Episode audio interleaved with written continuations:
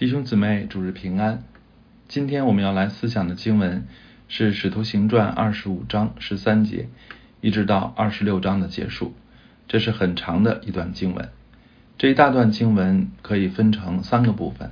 第一和第三个部分是亚基帕王和巡抚菲斯都的对话，而中间的一个部分是保罗在公堂上为自己申辩。其实更可以说是他再一次在众人面前。为福音做见证。在正式分享前，让我们先一同的祷告。亲爱的爸天父，祝我们仰望您，我们呼求您与我们同在，求您保守我们在各处的聚会都平安，求您使我们胜过现今环境的压制，让我们的灵里面是完全自由的，让我们没有拦阻、没有挂碍的与您相交、与您相遇。祝我们仰望您，悦纳我们的敬拜，也在敬拜当中啊赐福给我们。祝我们求您保守我们下面的分享，您的灵自己亲自的来工作，来解开您的话语，来光照我们的心。祝我们仰望您，听我们的祷告，这样的祈求是奉主耶稣基督的名，阿门。啊，今天的分享，我想包括两个方面。啊，第一个方面是亚基帕王和菲斯都的见证，第二个方面是保罗的见证。亚基帕王，准确的说，应当是亚基帕二世，他是使徒行传十二章记载的那个被虫咬死的西律亚基帕一世的儿子，也就是主耶稣出生时在位的那个大西律王的曾孙。虽然亚基帕王的血统不纯，但是名义上。他还是犹太人的王，也有权任命大祭司，所以保罗的案子也算与他有关。百尼基是亚基帕的妹妹啊，在丈夫死后就寄居在哥哥亚基帕的家里。而菲斯都我们在上周已经介绍过了，他是接替菲利斯的罗马巡抚，他一到任就审理了保罗的案子。圣经说，虽然犹太人将许多重大的事控告保罗。但都不能证实。菲斯都也看出对保罗的控告其实是宗教的问题啊，虽然他不愿意插手，但因为保罗提出上诉凯撒，所以他也不能释放保罗。但是啊，又因为想不出如何向凯撒报告，而正在为难啊。就是在这个时候，亚基帕王来访啊，这恰好给了菲斯都一个。可以向这位犹大犹太王咨询的机会。二十五章的十八、十九节啊，是这一段第一个部分里，菲斯都对亚基帕王说的话。他说：“犹太人所告的，并没有我所逆料的那等恶事，不过是有几样辩论，为他们自己敬鬼神的事，又为一个人名叫耶稣，是已经死了，保罗却说他是活着的。”这其实可以看作菲斯都为保罗做的见证，他的话证明保罗并没有道德败坏或者煽动暴乱之类的罪。保罗被控告仅仅是因为他的信仰和他极力为自己所信的做见证。而在这一段的最后一个部分，圣经又接着菲斯都和亚基帕的话，就是二十六章的三十一、三十二节证证明。这人并没有犯什么该死该绑的罪，这人若没有上告于凯撒，就可以释放了。在福音书中，圣经也曾借着比拉多的口说：“我查不出这人有什么罪来。”又的又借着比拉多当众洗手等举动，证明我们的主是无辜无罪的。圣经特别记载比拉多的表现啊，和这里记录费斯都和亚基帕王的话用意是一样的。都是借着他们来见证主和主的仆人是圣洁的，是正直无罪的。他们虽然站在被告的席上啊，被告席上啊，却不是因为罪，而是因为福音，也是因为爱。因为他们若不向人见证福音，也就不会被攻击、被逼迫了。对一个人来说，可能名誉受损比肉体上的伤害更加令他痛苦。所以主提醒我们说。人会因我捏造各样坏话毁谤你们，正如今天贵州的张春雷长老啊，山西的李杰传道都被以诈骗罪构陷啊，这样的罪名明显不只是为了定罪啊，更是为了污名丑化基督徒。但主在提醒我们必有这样毁谤的事发生后，接着立刻说：“为主名被如此诬陷的基督徒有福了，应当欢喜快乐，因为你们在天上的赏赐是大的。你们以前的先知人也是这样逼迫他们。虽然我们基督徒可以因为相信主必在天上为我们伸张正义而得安慰，但福音书和使徒行传的这些记载也表明，就是在地上。”啊，也必有人为我们做见证，甚至神会借着不信者的口和抵挡者的作为，表明我们的无辜。去年我们租用广元大厦被处罚，今年我们圣餐聚会被冲击，两次事件，政府都做出了正式的处罚决定，但是两次处罚，他们都不肯把正式的决定书交给我们，这么做完全不合理，也不合法。这岂不是自证他们的作为站不住脚吗？此外，在派出所和拘留所，我们的弟兄姊妹也常遇到一些明显善意的举动。虽然那些善意者没有明说什么，但他们的举动仿佛在说：“我看不出他们有什么罪来。”所以，亲爱的弟兄姊妹，虽然在逼迫中，我们好像啊是被定罪的一方，但是上帝未尝没有在个人的心里。为我们的清白辩护。虽然保罗可能不知道亚基帕和菲斯都这些私下的对话，但是上帝都知道，并且上帝使用这些态度来兼顾我们，也必定对当时的人有所影响。所以，亲爱的弟兄姊妹，主啊，求主开我们的眼睛啊，不只看到那些向我们张牙舞爪的攻击者，也能看到无数同情我们，甚至无意识的。为我们做了见证的辩护者，愿我们因为看到神的如此作为而得激励、被坚固。第二个方面，我们来看保罗的见证啊。首先，我们看保罗面对的场面，二十六节啊，二十六章的二十三节啊，特别介绍说，亚基帕和百尼基大张威势而来，同着众千夫长和城里的尊贵人进了宫廷。我们不知道亚基帕和百尼基大张威势是出于什么心态，但是圣经这么写，其实是要把大张威势与保罗孤身一人形成对比。我们这次圣餐聚会时啊，被聚会被冲击时，可能也感受到了啊，被那么多政府工作人员围着啊是什么滋味？我们这一次其实还有很多弟兄姊妹在一起，但如果只有你一个人被十个人。甚至被更多人审问，我们的内心又会怎样呢？保罗虽然已经很有经验面对各样大场面了，但是这次我们被冲击啊，让我们很多人发现，每次面对仇敌，其实都是新的考验，都需要新的力量啊！被逼迫不是靠血气和经验可以站得住的，我们所靠的唯有对主活泼的信心，以及圣洁没有破口的生命。也许还要加上爱仇敌的心，而不是怨恨的心。其次，我们来思想保罗的谦恭态度。二十六章的二三节啊，是保罗所做的开场白。他说：“亚基帕王啊，犹太人所告我的一切事，今日得在你面前分诉，实为万幸。更可幸的是，你熟悉犹太人的规矩和他们的辩论，所以求你耐心听我。”可以说，保罗这段开场白显示的态度是非常谦恭的，而重要的是，这并非伪装。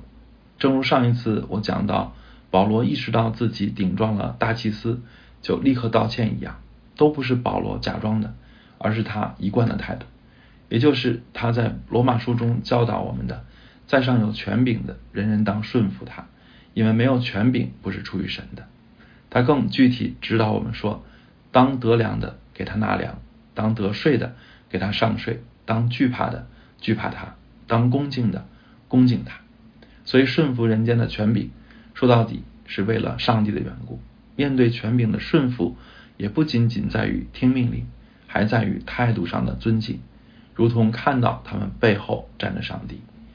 坦率的讲，让我们打心里尊敬那些不公义甚至连最基本的文明都不讲的官员很难，厌恶他们倒是很容易很自然。但是我们想一想，保罗面对的啊面对的逼迫者，会比我们今天面对的这个逼迫者更文明、更讲道理吗？所以保罗这么说啊，不是他站着说话不腰疼，而是显出他的生命确实比我们熟灵的多。我们不该质疑保罗不理解我们，反而我们应当更理解保罗，更追求体会他的胸怀和眼界。为什么使徒们都强调顺服权柄呢？我想其中有两个重要的原因。第一，人人都是罪人啊，我们不该幻想掌权者完美。如果我们能降低对掌权者的期待，能像主耶稣一样看出逼迫者也不过是可怜的罪人。也许我们被冒犯时就不会那么义愤填膺了。其次，使徒和先知都承认秩序的必要啊，即使这秩序必然是由罪人来运作的，是不完美的，但也是神的心意，是这个世界运转必不可少的。出于这个原因，大卫不肯暗杀扫罗，保罗啊肯定纳税给凯撒，彼得也说。你们做仆人的，凡事要存敬畏的心，顺服主人。不但顺服那善良温啊温和的啊，就是那乖僻的也要顺服。因着这两方面的真理啊，基督徒一方面会勇敢会勇敢的揭露罪恶，哪怕是君王的罪恶也毫不留情。在这方面的见证数不胜数啊，例如拿单指出大卫的罪啊，安波罗修禁止皇帝啊迪奥多西领圣餐啊。而另一方面，嗯，基督徒对于反抗权柄也慎之又慎啊。例如，在什么情况下反抗啊？用什么方式反抗？反抗到什么程度，都不是能够轻率而行的。这也是基督徒和梁山好汉的一个重要区别啊。神的心意可不是路见一不平一声吼，动辄杀人造反。那么，在什么情况下，我们就可以对逼迫我们的？啊，对逼迫我们的人展现上帝愤怒和审判的那一面了呢？我想，至少以我们现在所受的这一切，哪怕发生像王一牧师被判刑九年这样的情况，都不足以让我们可以说愿祸从天上降下来烧灭他们。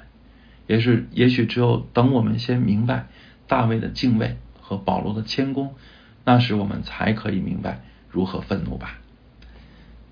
第三个方面。我们看保罗啊如何的为自己辩护啊，在二十六章的四到二十三节这一段话中，保罗解释了自己为什么成了今天这样一个人啊，为什么啊出现在今天这样的一个场景中，这是保罗对自己人生轨迹的一次详细的解读，但同时也是他为自己的信仰所做的见证。保罗的见证是从三个不同的角度来切入的，第一。从自己对信仰的态度。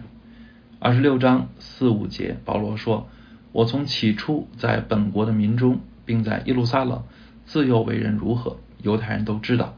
他们若肯做见证，就晓得我从起初是按照我们教中最严谨的教门做了法利赛人。”还有九到十一节，保罗说：“从前我自己以为应当多方攻击拿撒勒人耶稣的名，我在耶路撒冷也曾这样行了。”既从祭司长得了权柄，我就把许多圣徒囚在监里，他们被杀，我也出名定案。在各会堂，我屡次用刑强逼他们说亵渎的话，又分外恼恨他们，甚至追逼他们，直到外邦的诚意。这些话表明保罗不仅受过充分的教育，懂得圣经，而且对信仰无比认真，以致为了捍卫真理，曾经勇敢的对付基督徒。保罗在加拉太书一章里也曾经如此说：“我又在犹太教中比我本国许多同岁的人更有长进，为我祖宗的遗传更加热心。”而这些话的目的就是要引发听众思考：这样一个对犹太教又认真又有研究的人，怎么会转变成一个基督徒了呢？难道保罗所说的是真的吗？这就是保罗做见证的第一个角度。接着保罗说。啊！现在我站在这里受审，是因为指望神向我们祖宗所应许的。这应许，我们十二个支派昼夜切切的侍奉神，都指望得着。王啊，我被犹太人控告，就是因这指望。他又说，我所讲的不并不外乎众先知和摩西所说将来必成的事。所以保罗的意思很明显，他强调自己所信所传的并非离经叛道，而是圣经古老的应许和教训。正主正如主耶稣表明，莫想我来是啊要废掉律法和先知，我来不是废掉，乃是要成全。使徒们也一再引用旧约来证明耶稣就是圣经预言的弥赛亚。保罗在比西底的安提阿讲道时，也曾经引引用诗篇十六篇，证明神的儿子必不见朽坏。所以所以在此，保罗诧异，神叫死人复活。你们为什么看着不可信呢？意思是复活岂不是符合圣经，也符合也符合圣经对弥赛亚的启示吗？诉诸圣经的应许和启示，这是保罗见证的第二个角度。保罗见证的第三个角度，就是他自己的神奇经历，或者说是一种超自然的宗教体验。这是使徒行传第三次叙述保罗的这段经历。也是保罗第二次亲口见证这段经历，可见这段经历对保罗来说啊是多么的啊这个有深刻的影响。关于保罗的这一神奇的经历，我想提醒大家两点：第一，保罗的转变并非仅仅因为啊这次的神奇经历。如果保罗没有内心对真理的热切，或者没有对圣经深入的研究，那么这样的经历能使他认定。向他显现的就是基督吗？这样的经历就能使他被神使用吗？福音书不也记载过很多经历神迹却又抛弃基督的例子吗？而且上帝真的会给一个对他不冷不热也毫无装备的人如此重大的呼召吗？所以我们不要过分强调神奇的经历，而忽略了对神的热心和对圣经的装备。但是另一方面，我们也要想一想。如果没有这样的经历，扫罗能成为后来的保罗吗？我想说，神秘的宗教体验不是绝对的啊，但也不是可有可无的。我不认为每个基督徒都必经历保罗这种类型的神迹，但是我也认为每个基督徒都要有某种与神相交的特别体验，或者是见到大光，或者是听到声音，或者是魂游向外。啊或者是内心的暖流，或者是忍不住流泪，无论是哪一种形式的经历，一定是和知识的增加、理性上的明白不同的，是你确定在灵里的与神的相遇。我们从圣经和历史都可以得出这样的结论：，就是那些真正值得效法的属灵前辈，无不肯定在灵里与神相交的重要，而仅仅把信仰限定在理性。和知识范畴的人，他们的信仰要么肤浅啊，要么根本经不起考验。透过以上三方面啊，保罗就解释了自己如何一步步成了今天的样子。当保罗最后总结说：“我故此没有违背那从天上来的意象，先在大马士革，后在耶路撒冷和犹太全地以及外邦，劝勉他们应当悔改归向神，行事与悔改的心相称。”基于保罗的热心，他对圣经的熟悉以及与神相遇的经历，我们岂不觉得保罗走到今天是合情合理吗？其实保罗的成长经历也是每一位基督徒大致都会经历的信主的道路。首先是产生渴慕真理、寻求人生意义的迫切之心，然后是听到福音、认识圣经启示的真神和他的拯救之法。最终，再借着某种上帝特别的工作，使我们跨越信心的障碍。如果我们今天的生命非常软弱，那么我们也不妨随着保罗的见证，重温一下我们信主的过程。无论哪一步对我们不再真切，无论是缺乏热心，还是疏远圣经，或者没有灵里与神相交，无论哪方面出了问题，我们就求神在那方面啊，就在那一个方面重新的。激励我们，再一次向我们显现，以致我们能够复兴。最后，我们再来思想保罗的爱心。我相信保罗当时的见证一定是非常的情真意切，甚至慷慨激昂。以致菲斯都大声说：“保罗，你癫狂了吧？”亲爱的弟兄姊妹，我想保罗的癫狂正是我们所缺乏的，也是我们应当羡慕的。这癫狂不是胡言乱语，不是激烈对抗，不是激烈对抗啊，而是对灵魂炽烈的爱，也是对上帝拯救之能的巨大信心。而我们常常冷静癫狂不起来。可能就是在这两个方面都有欠缺吧。有一次陈导啊分享，我建议大家面对政府工作人员啊少说话，这是从保护我们自己的角度讲的。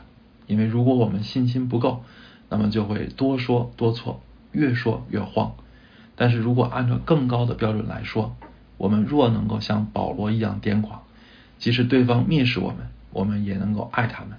啊，即使对方嘲笑我们，我们也愿意向他们真诚的做见证。也无论何时何地，面对何人，我们都相信神愿意拯救人，神也能够拯救人，那就是更好的了。